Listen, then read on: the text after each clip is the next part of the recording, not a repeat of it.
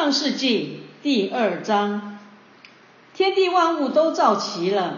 到第七日，神造物的功已经完毕，就在第七日歇了他一切的功，安息了。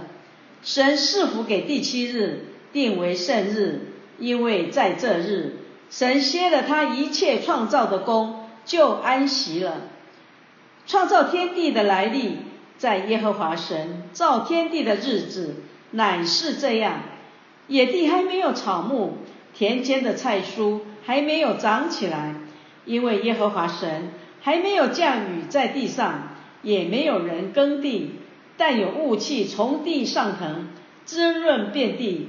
耶和华神用地上的尘土造人，将生气吹在他鼻孔里。他就成了有灵的活人，名叫亚当。耶和华神在东方的伊甸立了一个园子，把所造的人安置在那里。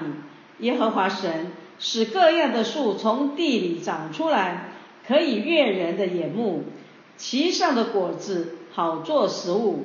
园子当中又有生命树和分别善恶的树，有河从伊甸流出来。滋润那园子，从那里分为四道。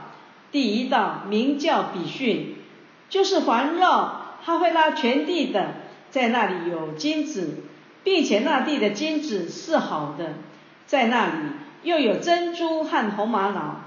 第二道河名叫基训，就是环绕古时全地的。第三道河名叫底格里斯，流在亚述的东边。第四道河就是幼发拉底河。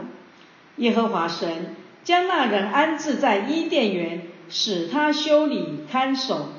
耶和华神吩咐他说：“园中各样树上的果子你可以随意吃，只是分别善恶树上的果子你不可吃，因为你吃的日子必定死。”耶和华神说：“那人独居不好。”我要为他造一个配偶，帮助他。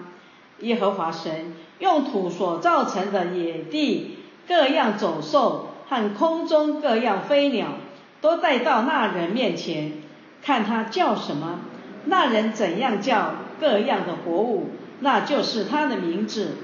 那人便给一切牲畜和空中飞鸟、野地走兽都起了名，只是那人。没有遇见配偶帮助他，耶和华神使他沉睡，他就睡了。于是取下他的一条肋骨，又把肉合起来。耶和华神就用那人身上所取的肋骨造成一个女人，领他到那人跟前。那人说：“这是我骨中的骨，肉中的肉，可以称她为女人，因为。”他是从男人身上取出来的，因此人要离开父母，与妻子联合，二人成为一体。当时夫妻二人赤身肉体，并不羞耻。